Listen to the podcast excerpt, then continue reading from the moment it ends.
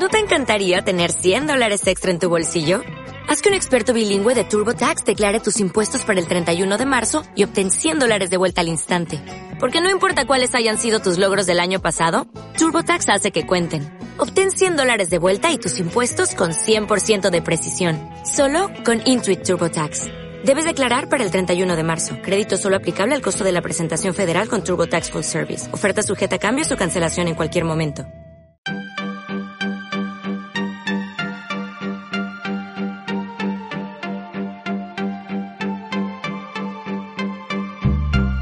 A todos y muy bienvenidos al capítulo número 18 de Cinepos, un podcast en donde cuatro amigos comentaremos una película cada dos semanas y además hablaremos de otros temas relacionados con el mundo del cine y el espectáculo. Al comienzo haremos nuestras impresiones generales, sin spoilers, pero luego traeremos de lleno la película full spoilers, así que les conviene haberla visto para seguir con la discusión. Antes de empezar, vamos a introducir a nuestros panelistas. Tenemos a Álvaro El Real. Hola, Cineptos. Tenemos a Cristóbal Gil. Hola, hola. Y le habla Alessandro Bizarri. Y hoy también tenemos a Nicolás Garrido, quien ya nos acompañó en nuestro capítulo sobre la película Birdman. Él estrenó su película Las mujeres de mi casa en Sanfic, que ganó la competencia nacional de Sanfic, y que hoy está con nosotros para cerrar el ciclo del Señor de los Anillos. Nicolás, muy bienvenido. Hola, hola, muchas gracias. Bueno, antes de empezar, recordarles que ya tenemos otros 15 capítulos disponibles, hablando de películas como Los Cazadores de la Arca Birdman, que ya lo mencioné con Nicolás, Tres Días Yuma y otros más. También les recordamos que sigan nuestra cuenta de Instagram, cineptos-podcast, para ver cuáles serán las siguientes películas y enterarse de cuándo los capítulos van a estar disponibles. Bueno, la película que escogimos para el capítulo de hoy es El Señor de los Anillos, El Retorno del Rey, estrenada en 2003 y la que pueden encontrar en Netflix. Fue dirigida por Peter Jackson, tiene actores a Elijah Wood, Ian McKellen y Viggo Mortensen. Ganó 11 Oscars, empatando a Ben Hur y Titanic como la película que más Oscars han ganado en la historia del cine tiene una puntuación de 93% en Rotten Tomatoes y una sinopsis general. La confrontación final entre las fuerzas del bien y del mal por el control de la Tierra Media comienza. Frodo y Sam están cada vez más cerca de Mordor en su misión de destruir el Anillo Único, mientras que Aragorn lidera las fuerzas del bien contra el ejército maligno de Sauron en la batalla que definirá el destino de este mundo. Bueno, partamos por eh, ti, Nicolás. ¿A ti qué te pareció esta película? Eh, bueno, a mí, a mí me, encanta esta película. Personalmente es por lejos la mejor película que he visto, es la que más me, me genera sensaciones de todos, de todos los sentidos posibles, una, es una historia súper completa y súper grande, entonces con mayor razón involucra muchos temas y muchos personajes interesantes que, que cumplen un rol súper importante. Es una joya del cine. Álvaro, ¿tú? Bueno, yo creo que es una película tremenda también, como no, no baja el nivel de las anteriores, de hecho, incluso puede que supere por su como catarsis emocional que hay al final especialmente. Entonces, más que nada repetir lo que ha dicho de las dos películas anteriores, que me parece una genialidad, cómo trata la filosofía en una historia tan fácil de, entender, en fondo el bien y el mal, la importancia de los seres más, más chicos, más pequeños en la historia de la humanidad. Es una obra de arte, aparte de la, de la maravilla cinematográfica que hicieron los, los productores de la película, eh, todos los que trabajaron en ella, es, fantástica, no sé, es como un imperdible del cine. Perfecto, Cristóbal, ¿tú? Sí, me sumo a lo que a lo que han dicho, estoy completamente de acuerdo, creo que es una joya de película, es un indispensable y creo de la de la historia del cine y creo que, que es como el perfecto cierre para una trilogía que, que venía siendo muy buena con dos películas anteriores súper súper buenas, pero ya con esta creo que superar las líneas que habían, habían dado las anteriores y, creo que, que, es la mejor de las tres, creo que es la más emocionante de las tres, la que tiene momentos más emotivos. Y no, o sea, excelente, excelente. No, no, hay, no hay, mucho más que decir que, que probablemente una película súper conocida y, y siempre yo he pensado que esos Oscars que le dieron es, más como un premio a, la trilogía completa, más que solamente como a esta película. Creo que creo que fue como la manera también de, de la academia de reconocer como el enorme trabajo que, había, que habían hecho Peter Jackson y su equipo con, con esta trilogía. Así que, no, excelente. A pesar de, de, lo larga que no le sacaría ningún minuto, creo que, creo que se pasa volando y, no, muy, muy buena. A mí, a mí por lo menos me encanta. La clave de las películas son los finales. Si el final es bueno, cualquier pequeño error que pueda tener la película igual se perdona. Y en este caso, el final de una trilogía, y es un gran final, o sea, digno de todas las películas que vinieron antes, Puedo hablar de las escenas de batalla, los efectos especiales y todas las otras cosas espectaculares que tiene la película. Pero viéndola de nuevo me di cuenta que son los momentos calmados entre las escenas de batalla, los que le dan a esta película un aire distinto, que es épico e íntima a la vez.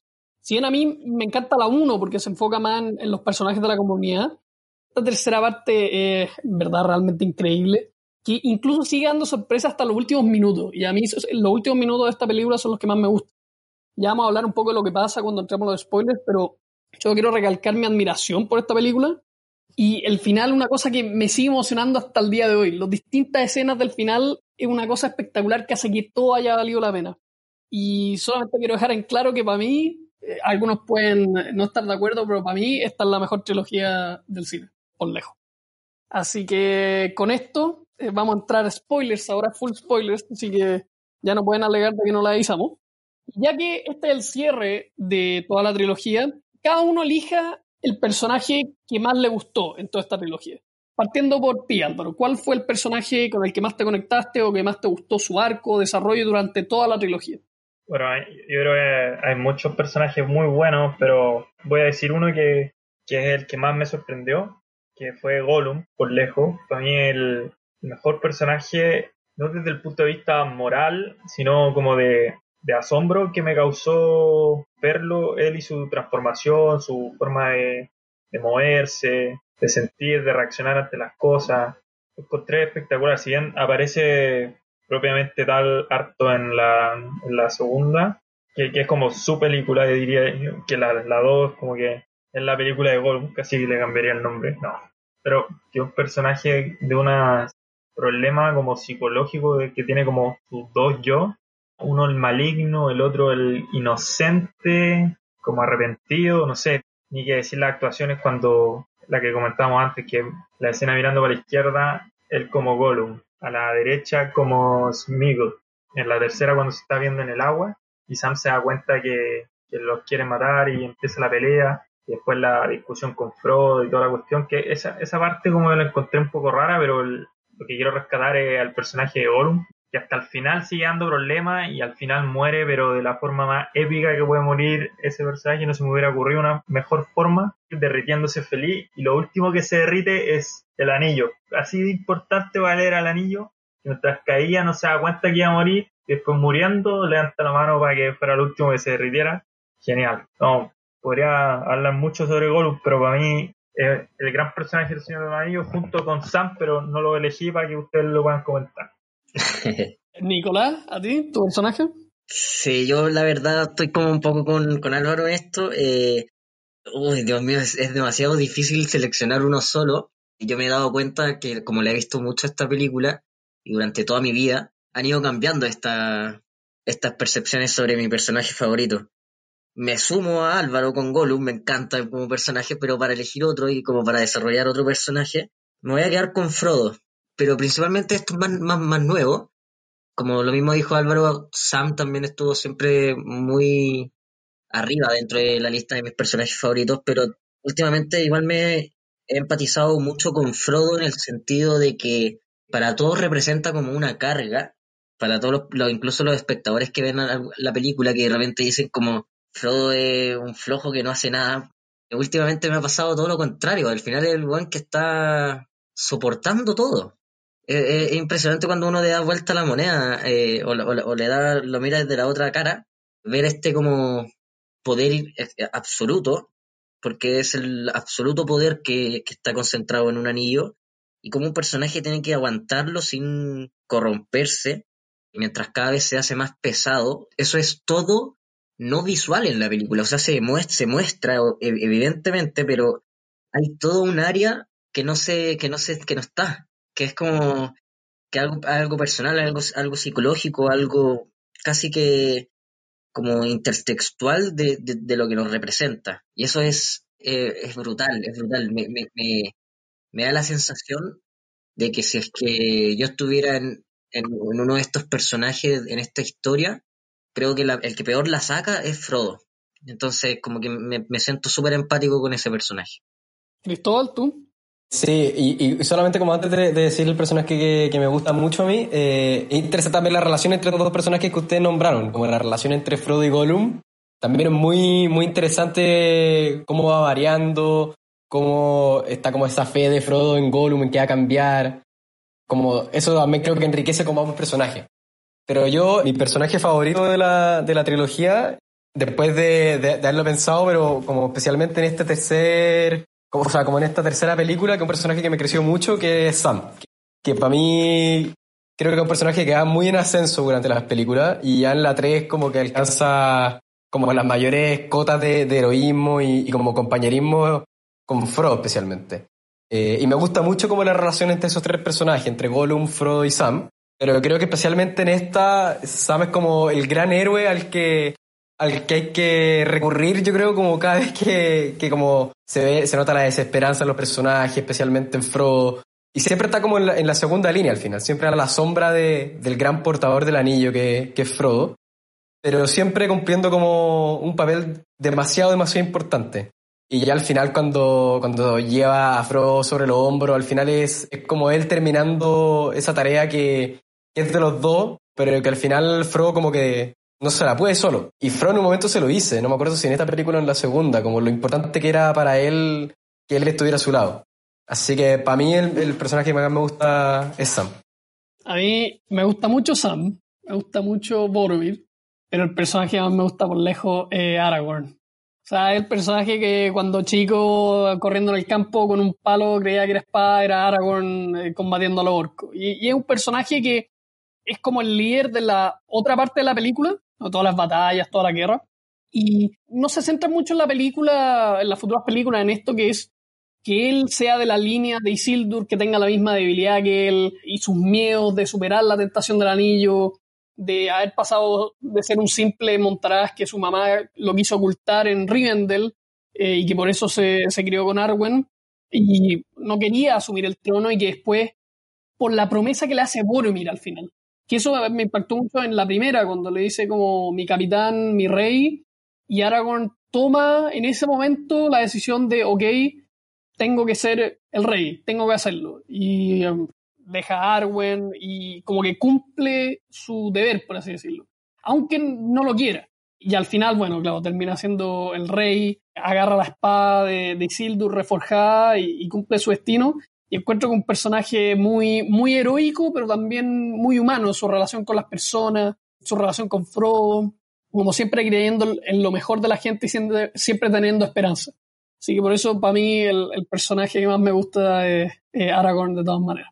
¿Puedo agregar un, paréntesis a, lo que dijiste, Alessandro? Vamos. Que a mí me parece que en todas las películas uno tiene personajes que, son súper interesantes, otros que quizás no tanto, pero en, este, en esta película en particular es impresionante que cada personaje se basa mucho en las decisiones que toma. Eso ocurre en toda la trilogía, en esta se cierran estas decisiones que tomaron y todas son súper coherentes, entonces hace que, que los personajes sean súper eh, circulares entre todos. Eso es, una cosa que solo tiene esta película, esta trilogía en general.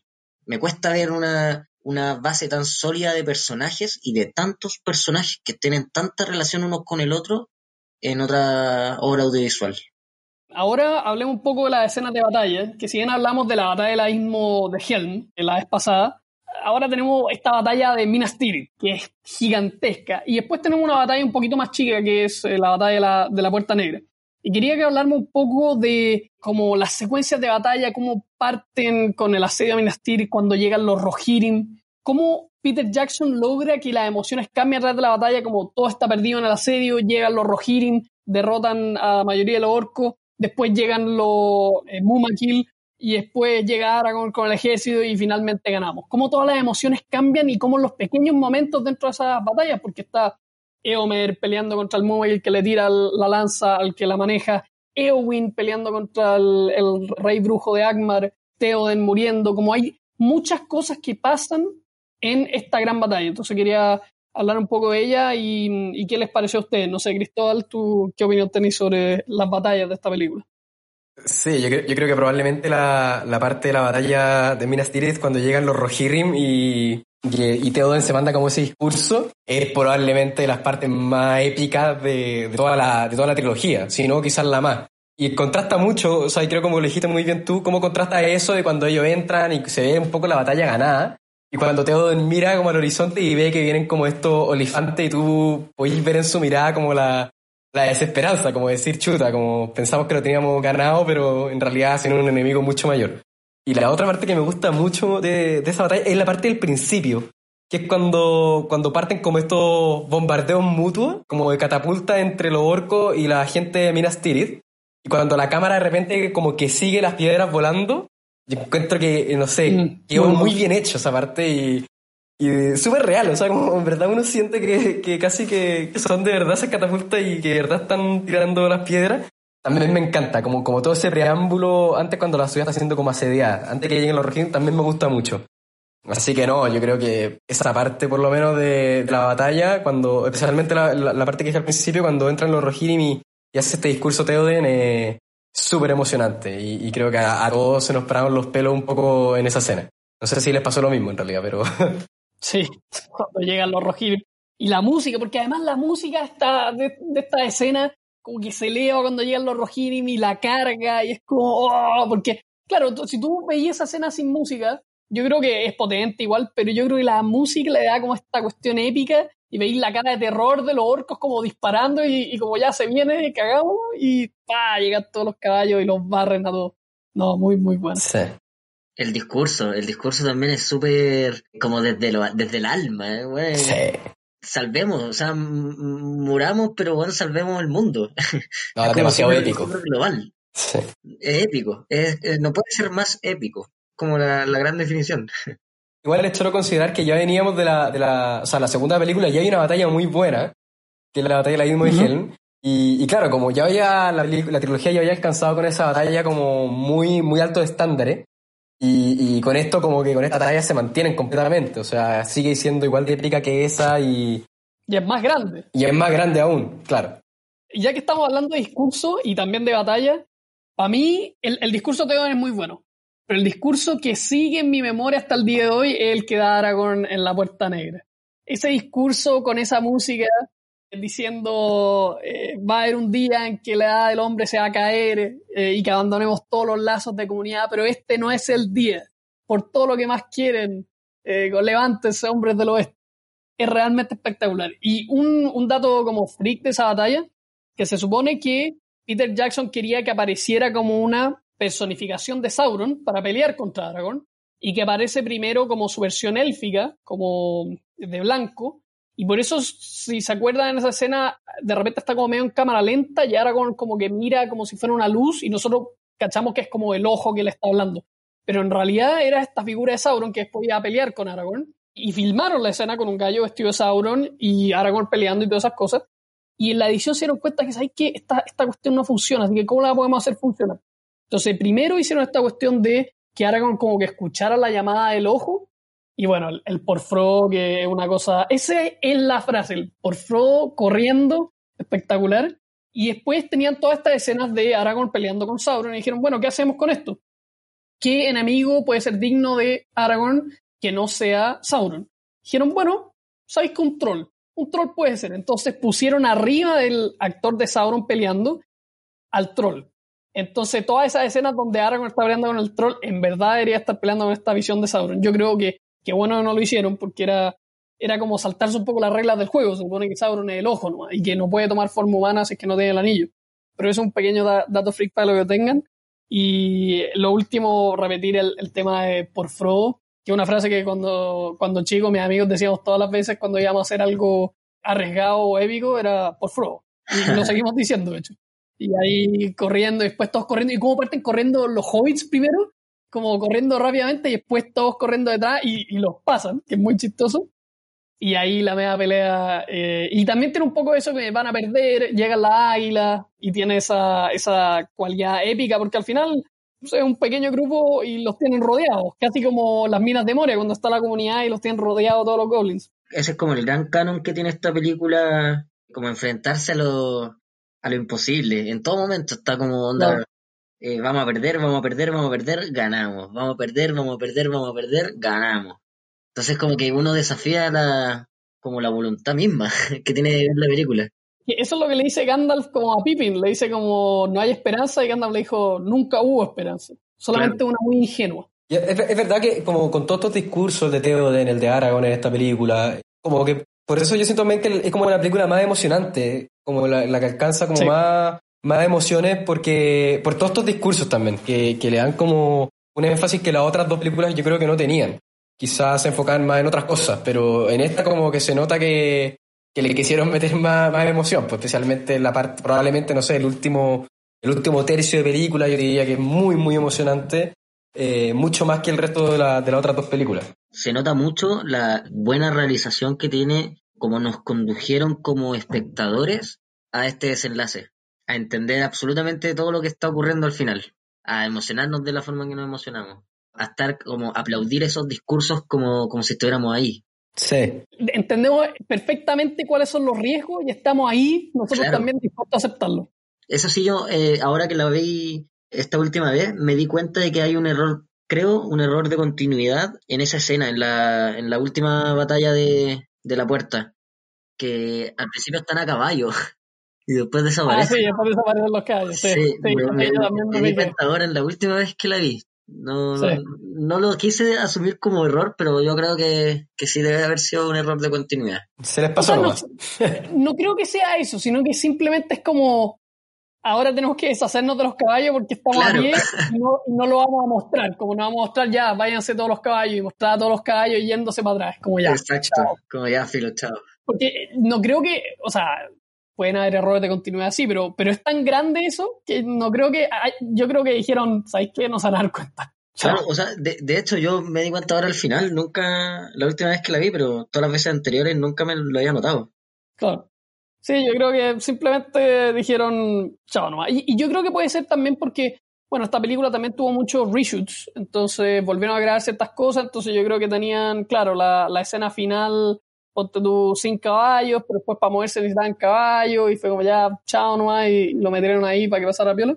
Claro. Pero como tú decís, pasa, o sea, uno se da cuenta, pero cuando estáis viendo como fijamente, sino como que estáis, estáis tan emocionado como esta última parte que no te cruza tu cabeza esa cuestión. Uno se lo perdona al final, pues. Claro, efectivamente, como ya está, está tan increíble que decís, chao los caballos. Claro pasemos un poco a las escenas que más nos gustaron. Y yo creo partir con tres escenas que para mí yo creo que son de las mejores de la película. Si bien tenemos la escena de los discursos y todas esas cosas, yo igual dije un poco al final que las escenas más calmadas son las que por lo menos a mí me llegan más.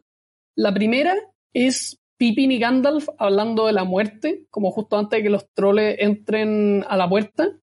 Y encuentro que ese discurso es una cosa realmente increíble. O sea, eh, a mí me llena emoción cada vez que lo oigo porque dentro de toda esta como cosa terrible que está pasando, estas palabras como tiernas, por así decirlo, de Gandalf, como diciéndole, hey, como todo va a estar bien, como la muerte no es el final. Y ahí, bueno, tiene otro elemento que vamos a hablar un poco más adelante que la hace incluso más grande. La segunda es cuando Aragorn eh, lo corona y todo eso y va hacia los hobbits y los hobbits tratan de arrodillarse y Aragorn dice you bow to no one sí, y todos arrodillan ante los hobbits y todos los hobbits mirando como qué increíble esta cuestión esa arte es realmente emocionante. O sea una es la cristalización de, la, de lo que dijo Galadriel que decía como incluso la persona más pequeña puede cambiar el curso de la historia. Y la tercera escena es una escena muy chica que yo encuentro que es realmente espectacular y que yo creo que yo creo que la gente se da cuenta, pero para mí tiene una, una especial importancia que es al final cuando los hobbits vuelven y están en la taberna y se pillan esas cervezas y se miran los unos a los otros viendo como que nada cambió la comarca, todos siguen igual, echando la talla y estos gallos han ido en una aventura pero ya increíble y como que se mira a las caras y es como, hey, como lo logramos, no sé, como que todo cambió para nosotros, pero para los otros eh, nada. Esa mirada en las caras es realmente impresionante y todo termina, que encuentro espectacular, cuando Sam ve a Rosie y se toma un trago y se para. Y ahí como la realización de como si me hubiera casado con alguien había sido con ella y la cara de todos los hobbits, así como, oh, lo va a hacer, lo va a hacer. Ay, pasado el matrimonio. Es espectacular. Esa, esa escena me llena de alegría y encuentro que es realmente increíble. No sé, tú, Cristóbal, ¿tenías alguna escena que te haya gustado en particular? Sí, o sea, ya, ya una de las que dijiste tú, que es cuando, cuando Aragorn es coronado rey Pero una parte que tú no dijiste, que, o sea, la parte del Hobbit me emociona mucho, pero también el reencuentro que tiene Argon con, con Arwen, que, que también es súper emocionante para él. Como uno, uno lo ha seguido toda esa trama, como la relación entre los dos, y también ella que supuestamente se iba a ir, pero al final decide quedarse y ser mortal. Y también encuentro que, que, que es bien como potente emocionalmente. Y la otra que me gusta harto es la parte final, cuando están Bilbo y Frodo yéndose en el barco. Y como toda la, la escena de la despedida. Mm. Cuando le entrega el libro a Sam y le dice que, que, que ahí, ahí las últimas páginas son para él. Y también es una, una culminación bien bonita de... Que es como la última sorpresa de la película, porque Claro. nunca te dicen que Frodo se va a ir. que- Exactamente, sí. Sí, además, además que es súper sorpresivo y, y es como un muy buen cierre para las relaciones de, de todos los hobbits entre ellos, de amistad y especialmente entre Sam y Frodo. Es como el cierre perfecto de esos personajes. Bueno, y además retomamos como con Bilbo, que, que habíamos dejado en la, en la 1 y acá retomamos, retomamos un poco su, su hilo para al final dejarlo ir como para que comience la edad de, lo- los hombres. Y, y, y ese como discurso, lo que, lo que dice Galadriel ahí, también es, es muy bonito. Así que eso, esas escenas yo creo que son las que más me, me gustaron. Sacando las escenas de acción que, que creo que también me, me encantaron.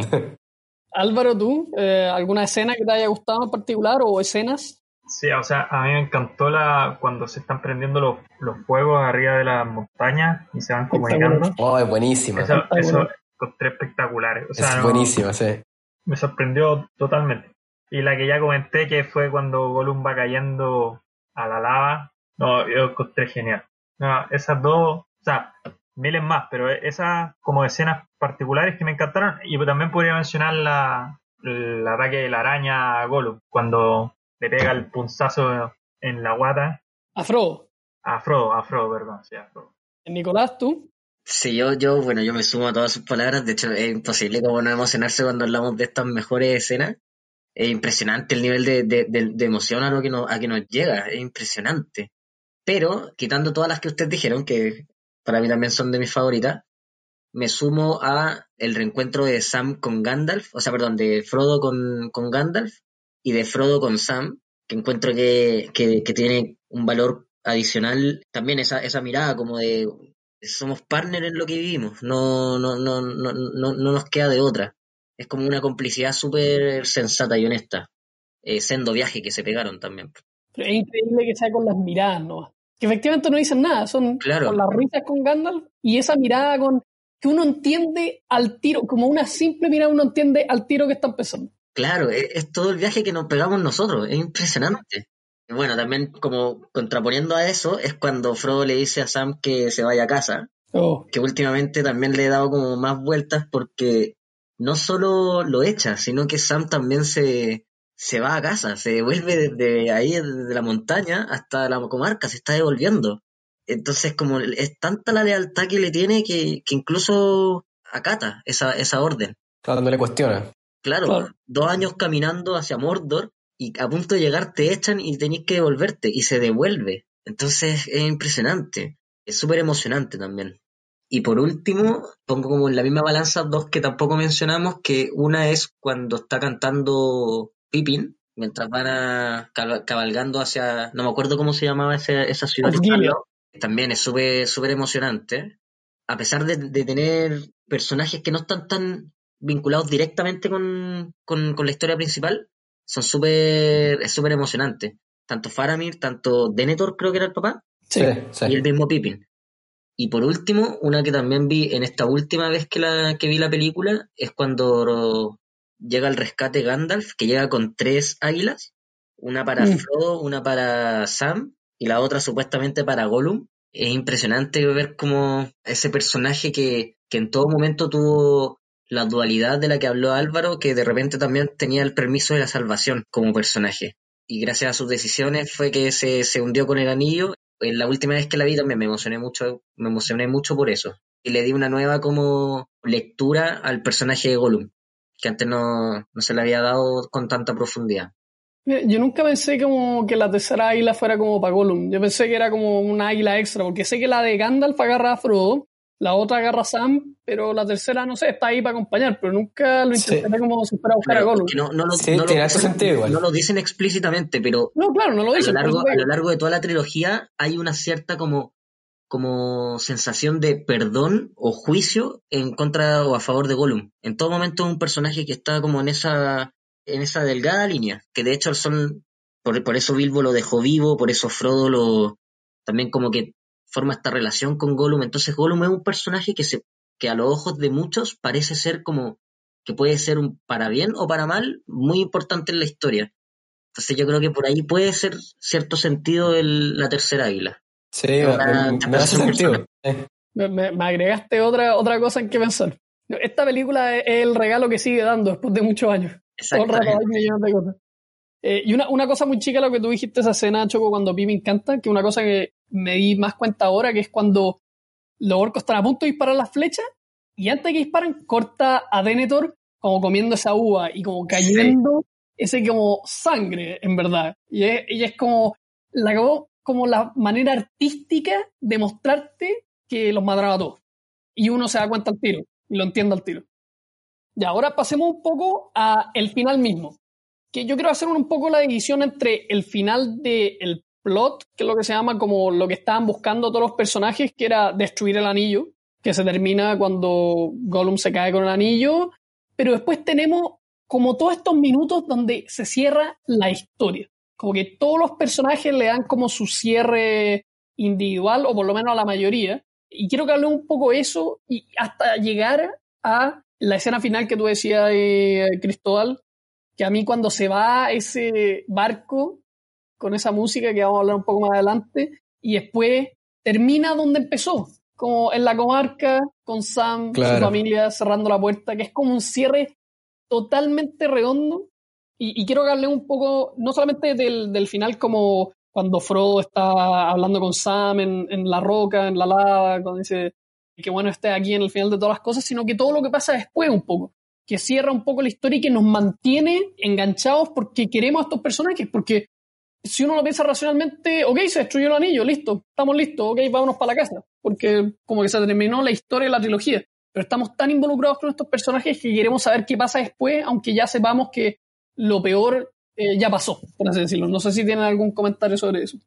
Sí, yo tengo una opinión parecida a lo que dices tú, porque cuando ya se acaba la historia, como que uno, a pesar de las tres horas y tanto que dura, dice como, igual me quedaría más rato viendo cómo, cómo se desenvuelven en, en su felicidad, cómo caminan por el pasto, no sé, como que lo vería ahí feliz y todo me, me causaría alegría a mí, con la escena que me que ahora que la vi, la encontré genial, que parte como que resume este final, como de los hobbits en especial, es cuando están llegando a, a The, Shire y el viejo, como el vecino los ve, con una cara ah. así como, no importa lo que ustedes han hecho, que salvar el mundo, son una mierda de personas y la misma cara de la 1, que los veía así como... Es exactamente la misma cara de la 1, impresionante. Estoy totalmente decepcionado usted igual, y da lo mismo lo que hagan, chao con usted. Eso lo encontré genial. Muy bueno. Sí, muy bueno. Sería Yo me sumo, yo me sumo también a, a, las palabras. Creo que nos construyeron tan bien esta historia que nos, nos requiere eh, bajarnos como gradualmente. Imagínense, termina, se, se rompe el anillo y hasta ahí nomás llega. Me, no, no sería mi película favorita probablemente. Efectivamente. Faltan, faltan 35, 40 minutos, no me acuerdo bien cuántos son, tremendamente necesarios para ir como de a poco bajando, ¿no? Hasta, hasta llegar al, al, al gran final. Claro, también me gusta como ese epílogo que tiene la película, que es como toda la vuelta de los hobbits a la comarca, como esa normalidad. Y me encanta lo que, lo que decís tú centro, como creo que lo dijiste tú, como, como el hecho de que toda la, aventura que ellos vivieron, que en verdad habían salvado el mundo, como para los hobbits era nada, era como ellos seguían viviendo en su mundo y... Nunca se dieron cuenta. Nunca se dieron cuenta y justamente son personas de ese tipo, como de ese, de esa, no sé, tribu, como a, los que están más alejados, a los que últimos probablemente iría a llegar como esta ola de, de maldad, de muerto en caso de que ganaran, pero son ellos al final los que salvan el mundo, como no son los hombres, no son los magos, no son los elfos, sino que son como estos personajes que están tan alejados de todo, como, como tan alejados de, la, de la vida del mundo al final. Eso me gusta mucho. Lo que dice Frodo dice como salimos de aquí hace no sé cuántos años, o sea, meses o años, para salvar la comarca. Y eso hicimos, como su enfoque siempre fue salvar la comarca. Claro. A Frodo y para El resto del mundo ya, ok, pero para ellos fue salvar la comarca y que Frodo al final diga, pero no para mí. Como para usted, la salvé para usted. Yo como que nunca voy a volver a ser el mismo. Y se decía, todavía tengo la guía del Nazgûl. Y esa cuestión igual es, bien potente. Sí, no, súper. El propósito no puede ser más claro. Y que siguen pensando la comarca siempre y, y tuvieron, como decía Sam también, la dos, todas las oportunidades para volver, pero no lo hicieron, siguieron y lo lograron. Hay, una, hay una cosa que me gustaría agregar. Eh, me enseñaron en, en un ramo de guion la importancia de hacer los finales más cargados a lo visual que a lo verbal, versus la introducción que puede tener más verbal que visual. La información siempre está en el diálogo. Y es impresionante cuando estamos en, esto, en este final, que son esta, lo que hablamos nosotros, estas miradas, estas vueltas al hogar, puras cosas visuales que nos emocionan mucho más que si nos explicaran esas cosas, porque nosotros las sentimos desde las 10 horas anteriores que vimos la película. Entonces, por eso también es súper súper potente, súper interesante y súper bueno. Sí, y eso es hace que estas películas no sean solamente uno más del cine de fantasía, sino que en verdad son piezas de arte, como que no son cualquier cuestión que sacaron, sino que lo hicieron con mucho cuidado, con mucho cariño y, lo que tú decís, eh, Nicolás, que es como eh, ocupan las miradas, todos los elementos visuales que, que no se había visto antes, yo creo, en este tipo de películas. Era muy raro para mí ah, eh, sigue siendo El Señor de los Anillos la, la historia que debe ser contada. es como lo que dice Sam, como estas historias brigias que, que, ocurren, que son las más eh, trágicas o las más, las más interesantes, las que más nos mantienen atentos. Para mí El Señor de es, en contenido es una historia que se tiene que contar siempre. Creo que nos reúne mucho a todos, como especie, como, como lo que está bien, lo que está mal, filosóficamente hablando, los personajes, los valores. Entonces, sí, yo estoy concuerdo contigo, Alessandro. Creo que por ningún lado es una película más y me, me duele mucho cuando me toca de repente defender esta película contra esos argumentos, pero eso. Y yo creo que un poco, saliendo un poco el tema, eh, muy chico, que nosotros crecimos con esta película. Esta película fue de nuestra infancia, como para algunos tuvieron en su infancia la trilogía original de Star Wars o otra. Nosotros crecimos con el Señor del Anillo, eran nuestras películas cuando chicos, nosotros jugábamos con esos juguetes. Entonces, para nosotros esta historia la que nos llega y, bueno, qué mejor historia, como tú decís, Nicolás, cargada de valores positivos, amistad, lealtad, deber, y que es una historia que a nosotros va a quedar para siempre. Yo igual trato siempre de a primos chicos o decirles como vean esta película que en verdad es muy buena, pero, pero igual no tiene el mismo efecto que tal vez tiene para nosotros, que eh, fue nuestro Star Wars, por así decirlo, cuando éramos chicos. Ahora pasemos a un tema que para mí personalmente es muy importante. A mí me gusta mucho la música de estas películas, pero la canción final de esta película, que se llama Into the West, que la hace Annie Lennox, que ganó mejor canción original al Oscar. Es una canción simplemente espectacular que cada vez que la oigo me emociona, tengo que ser honesto, para mí tiene un significado especial por otras razones.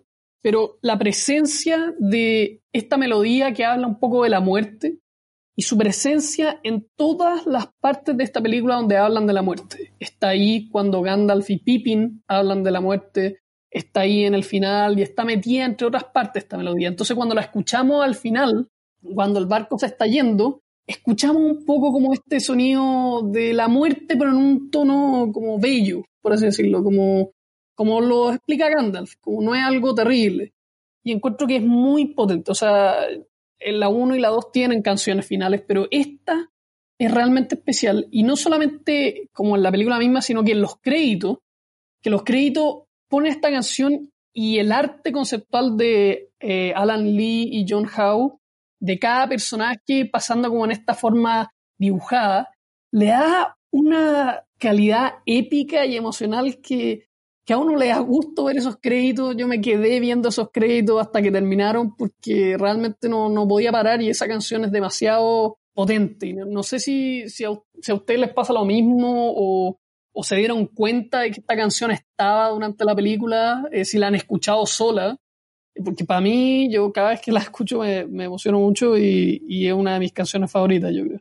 Sí, bueno, yo personalmente no, no, nunca la he escuchado aparte, como fuera de la película, pero también es, curioso porque, porque toda la, la, la, película había sido como mucho más instrumental quizá, eh, excepto cuando hay como estos coros de muchas voces juntos. Y esta canción es como un poco más, entre comillas, como tradicional, podríamos decir, como una canción más que podríamos escuchar así como del día a día, como una, una cantante y, su voz. Eh, no es que suene la canción con las voces en todas partes, sino que es la melodía de la canción. Y al final, cuando escucháis la canción con voz, pero es la, melodía de la canción mm. la que tiene como su, el poder. Bueno, y la letra también. No, claro, por eso, pero, pero uno nunca la haya escuchado durante la película con la voz, solamente como al final. Teníais como el arco melódico todo el rato dando vueltas. Y, por eso como que igual sorprende escucharla con voz, como quizás uno no, se lo esperaría. Yo siempre la, la, entendí, a pesar de que también me, sumo mucho a lo que dijeron, un poco como, como el paso súper suave hacia la divinidad. Es como algo súper armonioso. Es una tranquilidad súper como profunda. Esto es como más allá al final, cuando sale ya la, la voz, pero también, por ejemplo, en la, en la misma película, eh, yo lo, lo, noto cuando, cuando Sam carga a Frodo, que tiene tintes también de esta melodía, como algo súper como, quizás mi, el compañero al lado se murió, bueno, lo, lo cargo. Claro. es una emoción también altísima. Lo notable de esa escena además es cuando, que perfectamente Sam podría haberle quitado el anillo, pero él... Claro. Llevarlo él al, al monte del destino, pero decide cargar a, a cargar a Frodo. Y eso es como muy significativo, creo yo. Mejor frase o mejor frase. No, no puedo cargarlo por usted, pero puedo cargarlo usted. Espectacular. Simplemente espectacular. Sí, muy bueno. Bueno, además que la música yo la encuentro extraordinaria en la película entera. Creo que comparar la, la imagen del, de la bahía, donde están al final, con la música, no se, no se me puede venir una mejor relación. Siento que, que es demasiado atmosférico, tanto visual como, como sonoramente a, mí me da la, como la, sensación de que, de que es como una tristeza esperanzadora, como ese, ese es como definiría la melodía así. Como que no es una música feliz, pero sí te promete que no vas a sufrir al futuro. Por ejemplo, si mm. en la posible muerte de Pippin con Gandalf, como que saben que pueden morir, pero, pero no hay tristeza. Como que aún hay esperanza de, una vida más allá de la muerte. Por la misma que se están yendo en el barco también. De hecho, que, que o, se están muriendo, están yéndose de, la vida normal a un mundo feliz, ¿cachai? Como que ahí termina la, vida, la vida del hombre.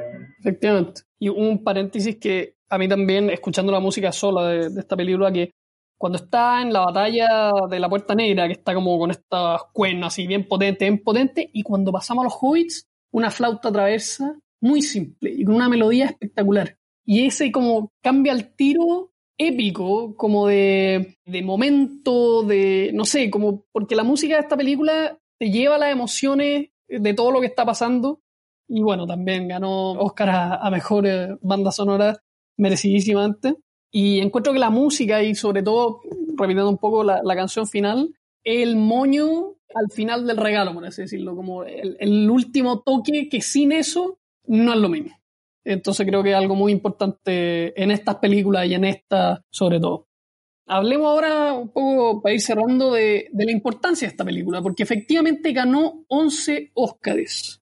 Las películas, como películas solas, sin incluir las categorías de actuación, lo máximo que pueden ganar son 11 Oscars, y esta película la ganó, empatando a Titanic y a Ben Hur. Y si lo pensamos, esto es una película, sin examinarla un poco, como una película de fantasía. Hay dragones, hay monstruos, eh, hay batalla y todas esas cosas.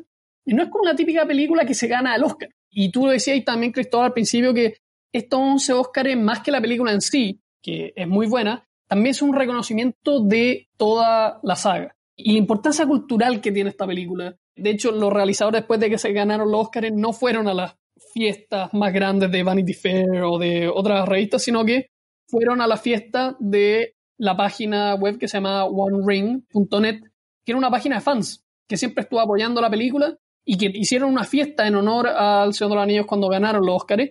Y los realizadores, en vez de ir a codearse con todas las celebridades, fueron a estar con los fans. Y si ustedes ven el detrás de escenas de, de la versión extendida, que habla un poco de, de toda esta parte un poco, es realmente espectacular cómo estos tipos en Nueva Zelanda que Peter Jackson había hecho un par de películas, nunca a esta escala lograron hacer esta cuestión gigante que yo personalmente creo que es una película que no se tiene que hacer ningún remake. Esta película tiene que quedar como está, al igual que Star Wars. Yo creo que Señor de no se tiene que hacer un remake nunca. Si bien pueden haber algunos efectos especiales que mm, no aguanten tanto, pero como la mayoría está hecho en cámara, eh, da un poco lo mismo pero un poco la importancia de esta película para el cine, o sea, demostrando que películas de este tipo sí pueden ser no solamente exitosas comercialmente, que eso ya lo son, sino que exitosas y prestigiosas como en los premios, en los festivales, en los Oscars, en los Globos de Oro. Y cómo esto abrió la puerta un poco también a el género también de los superhéroes, que ahora están siendo un poco más nominadas y que han sacado, yo creo, algunas lecciones del Señor de los Anillos para mejorar un poco su calidad. Y creo que hablemos un poco de, no sé si ustedes vieron los Oscars de 2003, yo me acuerdo haberlos visto completo, eh, escuchar la canción cuando la cantaron, ganó eh, mejor eh, canción original y cómo iban ganando todos y al final Steven Spielberg cuando presenta mejor película dice It's a clean sweep, se ganaron todos los Oscars de otros anillos y, y daba un poco de pena también ver las otras películas porque sabían que iban a perder, por así decirlo. Y esa noche en verdad fue mágica, por lo menos para los fans de esta película, y quiero que hablemos un poco de la, de la importancia. Ustedes, no sé si ustedes la sienten igual, ¿no? ¿Qué, qué opinan sobre eso? Yo me quiero sumar a lo que dijo Cristóbal, esto como de, de darle los premios a la tercera por fruto a, a, la, a la trilogía. Yo estoy de acuerdo, creo, creo igual que la tercera para mí es la mejor, pero siento que, que los Oscars que se equivocaron. Siento sí, fielmente en que la 1 y la 2 merecen mucho más de lo que se les dio y por prejuicio nomás de lo que tú dijiste, ser fantasía y ser todas estas cosas, que al final en la tercera perdieron la batalla nomás. O sea, era, era lo inevitable. Claro, que se trataron de arreglarla, sí. Claro, me, me, me di la, Oh, la lata de ver todas la- la- las películas de esos años, o la mayoría, y creo que así, pero fielmente, o sea, de partida para mí es la mejor trilogía de la historia, es la mejor película para mí, o sea, por lo menos de que a mí me gusta, y comparándola con las otras películas de esos años, o sea, no tienen, no tienen competencia, están pero en otro nivel de categoría. Ahora me sumo a que no, no, no, no vi los Oscars del 2003, pero sí los vi después. Y, y claro, o sea, de hecho hasta incluso en la presentación de mejor película dicen como The End of a Journey. Y es como, lógicamente se sabe cuál va a ganar. Es poco lógico que no, que no haya ganado El Señor de los Anillos. A mí me pasa que, al menos en, en mi círculo con el que yo me desenvuelvo, siento que esta película no, no tiene el peso que siento que nosotros creemos que debería tener. La gente conoce mucho más eh, Harry Potter, Star Wars, por ejemplo, esa y la han visto, conocen los nombres de los personajes, pero El Señor de los Anillos me, me ha tocado muchas personas que nunca lo han visto. Da la tabela, no tengo idea por qué, pero no sé qué pasa que no, no tiene la difusión que uno esperaría que tuviera, especial teniendo en cuenta que es totalmente superior a Star Wars y a, y a Harry Potter, entonces es raro. no, de repente dicen, no, es muy larga, tiene monstruos, más susto. Yo he escuchado esos argumentos y digo, ¿qué clase de argumento más tarado, por lo menos de mi punto de vista? Yo sumándome a lo, a lo que decís tú, Alessandro, que estoy muy de acuerdo en todo. ¿Qué piensan, por ejemplo, ustedes acerca de, las películas del Hobbit? Como que podríamos quizás hacer una, pequeña comparación, porque es un poco el mismo universo, el mismo director. ¿Y por qué creen ustedes que quizás ahí falló un poco más? ¿Y qué opinan también de la posible serie que supuestamente se está produciendo? ¿Creen que, que podría significar como una resignificación quizás de Tolkien y, y de toda su obra y de esta película, obviamente? ¿O creen que, no sé, quizás la pueden, la pueden cagar? ¿Qué, qué, qué, qué opinan sobre eso? Como, es algo que se va a pasar, o sea, no sé cuándo se va a estrenar esta serie, pero, pero no sé, de acá a un par de años quizás debería estar lista. Entonces, ¿qué, qué opinas sobre eso? Yo estuve muy entusiasmado con El Hobbit. Me gusta mucho personalmente, pero a la hora de empezar así como a, entrar en lo audiovisual y en lo, en lo narrativo, siento que igual baja, baja harto la película en comparación a, la trilogía El Señor de los Anillos. Siento que la, la aplaudo porque me gusta mucho, igual aunque se trate una historia de, de fantasía, yo con eso igual me conformo, pero también es, es la gran gracia que tiene el Señor de los Anillos, que no es eso solamente. O sea, yo, yo creo que pasa un poco como gran parte en que la historia del Señor de los Anillos es la, es la gran historia. El Hobbit es una aventura y es un libro muy corto. Que las tres películas se tienen que, como si fuera una, una torre y tenían, tendrían que como ir escalando, agarrándose de ciertas piedras que están sueltas, se agarran de muchos minutos audiovisuales con poquitas páginas. Entonces, por ahí también se, se nota que cae un poco, pero, pero yo fanático igual. O sea, me, me fascinan igual las del Hobbit. Yo creo que, que va por el, en la base en que está la película del Hobbit y El Señor de los Anillos. Creo que los libros del Señor de los Anillos son más complejos, más tienen más, mucho más, más material para hacer la película. Entonces, por eso yo creo que puede haber sido un poco inferior el Hobbit a, a las demás. Ahora igual el, el, libro del Hobbit es súper entretenido, eso, eso igual no lo, no lo niego. Pero, claro, pero está como una historia más sencilla. eso. Era un libro para niños, de hecho. Claro. Claro, efectivamente un libro más para niños, pero el Hobbit tuvo muchos problemas detrás de escena porque al principio le iba a dirigir Guillermo del Toro, iban a hacer dos películas, y MGM, que era el que tenía los derechos de la película, estuvo en muchos problemas financieros, no pudieron hacer la película, y en algún momento Guillermo del Toro se fue. Y Peter Jackson era solamente el productor, él no iba a dirigir la película. Y con muy poco tiempo, porque tenían que hacer la película, si no creo que perdían los derechos o ya habían invertido plata y MGM se iba a hundir, tenían que hacerla ya. Peter Jackson tuvo que saltar como el director, lo que le daba mucha más confianza como a los inversionistas, porque bueno, el director de la trilogía. Claro. Y en muy poco tiempo tuvo que reescribir el guion a como a él le gustaba, porque efectivamente Guillermo el Toro iba a hacer algo distinto, ya había mucha preproducción eh, ya hecha, entonces tuvo que utilizar esas cosas. Si se fijan, el look de Gimli en Los Otros Anillos es muy distinto y mucho más realista que los enanos del Hobbit. El Hobbit también es, ocupa muy mucho digital. CGI. Sí, eso, eso ya sé, encuentro que es súper digital. Sí, se ve muy falsa y yo creo también es un poco porque no había mucho tiempo para crear sets, no había mucho tiempo para pensar las cosas. El Señor de los Anillos empezó a hacer en 1992, empezaron como a ver el guion, algo así, si no me equivoco, un poquito más tarde tal vez, tal vez estoy exagerando. Pero por ahí, en cambio el Hobbit, Peter Jackson tuvo que saltar al tiro, de hecho el estrés hizo que tuviera úlceras, tuvo que pasar no sé cuánto tiempo en la clínica. Después en la tercera película, él no sabía cómo iba a ser la batalla de los cinco ejércitos. No tenía idea, entonces tuvieron que parar la filmación por dos semanas, creo, para que él pudiera ocurrírsele cómo hacerlo. Y eso te dice un poco lo gran, el, gran cineasta que es Peter Jackson, que a partir de estos elementos que en verdad el tipo estaba con el agua en el cuello, sacaba escenas, escribía escenas en el minuto y que igual lograron ser películas muy decentes, ¿cachai?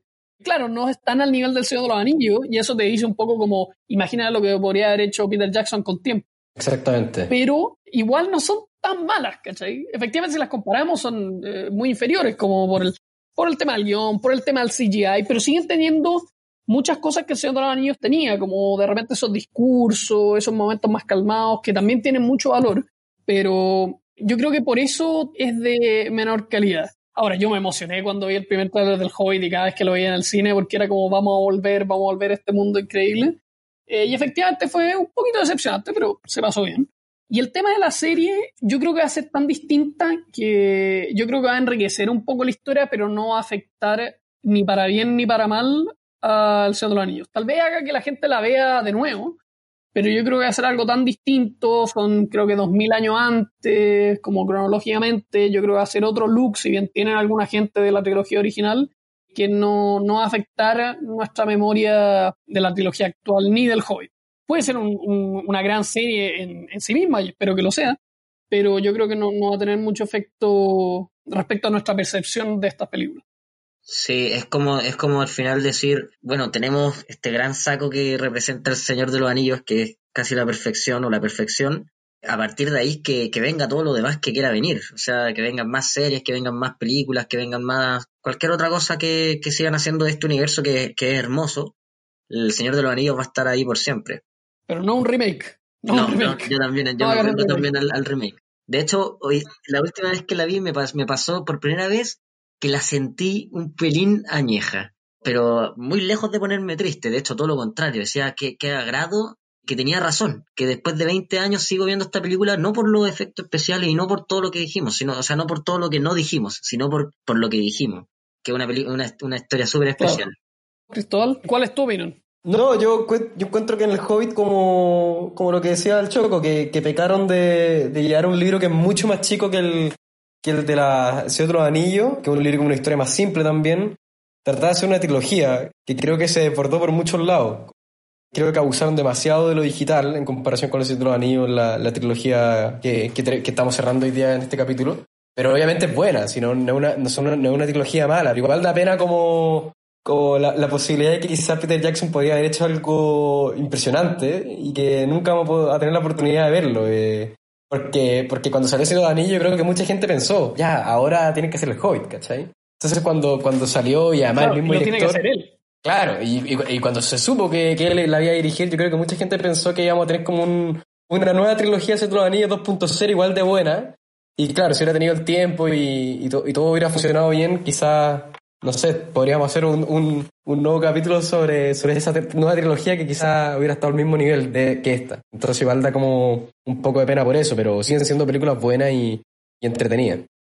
¿Alguien quiere hablar de, de otro tema? ¿De algo que haya pasado? Eh, ¿Algo que estén viendo? ¿Algo que quieran recomendar? Yo les quiero recomendar una película que ya se la recomendé a Álvaro, que la sacaron en Netflix ahora y es era la principal inspiración o referencia que teníamos para nuestra película de egreso, que se llama Ghost Story o Historia de Fantasmas. Sí, Eh, la la subieron a Netflix por si la tienen el tiempo para verla, es una película también súper especial para mí. La vi, la vi, ya la vi hace, hace un par de meses ya. A mí me, Ah, me, me el, gustó el Álvaro también, el Álvaro también la vio, menos mal, porque yo la recomiendo siempre y nadie la ve, entonces puta. Con la Rooney Mara y, y Phoenix. Y Casey Phoenix. Affleck. Perdón, Casey Affleck, Casey Affleck, perdón. Sí, la, la encuentro súper especial. Súper especial y súper minimalista, con poco diálogo, pero de hecho, es más barata curiosa. que nuestra película. ¿En serio? Impresionante eso, sí. Sí, casi no tiene diálogo esa película. Claro. Pero es curiosa, eh, es una película especial. Yo, yo siempre la, la defino como un poema sobre el tiempo. Yo la encuentro interesante, pero, pero no sé si es para todo el mundo. No, claro. Buena recomendación.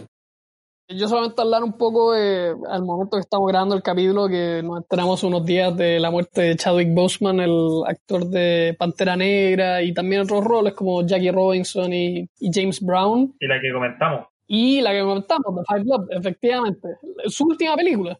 Y que fue muy sorpresiva su muerte. Ninguno sabía que tenía esta enfermedad. Y lo que hace más impresionante es que batallando con esta enfermedad hizo toda esta, o la mayoría de estas películas. O sea, Black Panther, todo el esfuerzo físico que, que requirió, las películas de los Avengers, el tipo la hizo con esta enfermedad y Súmale que The Five Bloods, él era el personaje que muere, o sea, él probablemente sabía que iba a morir. Claro. Cambia Sí. la cosa ver esa película de nuevo ahora sabiendo que él sabía que iba a morir pronto. No, no sé si sabía o no, pero sabía que tenía esta enfermedad y que bueno, parece podía los cánceres perderla de, en- los en de colon parece que son, son, son muy, muy potentes.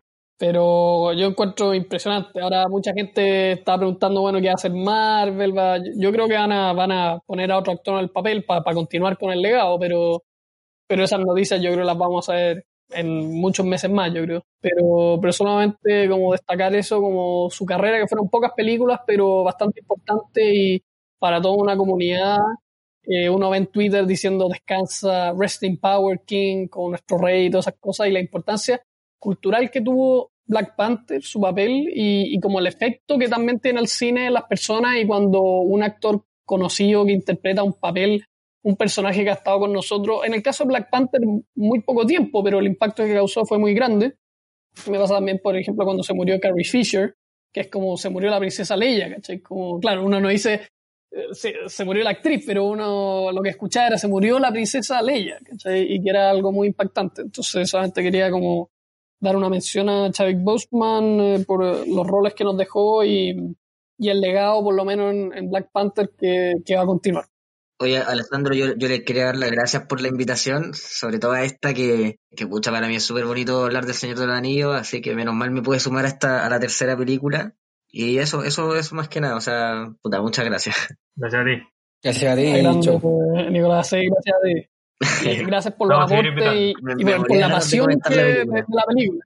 Se nota, se nota que a todos nos gustó mucho, eso, eso, eso siempre me va, me va a hacer muy alegre, weón. El hecho de que siga gustándole a la gente esta película que la encuentro genial.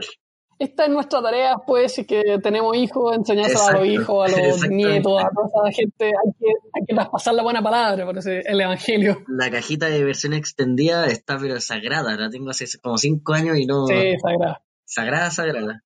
Bueno, eh, muchas gracias a todos por acompañarnos a este capítulo. En el próximo capítulo vamos a ver La Edad de la Inocencia, dirigida por Martin Scorsese, protagonizada por Daniel Day-Lewis y Michelle Pfeiffer, estrenada en 1993 y la que pueden encontrar en Netflix. Así que nuevamente muchas gracias por acompañarnos en este capítulo y en esta revisión de la gran trilogía del Señor de los Anillos y nos estamos viendo en el próximo capítulo de Cineptos. ¡Woo!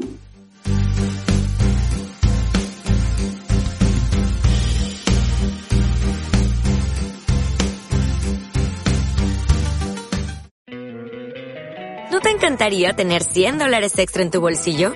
Haz que un experto bilingüe de TurboTax declare tus impuestos para el 31 de marzo y obtén 100 dólares de vuelta al instante.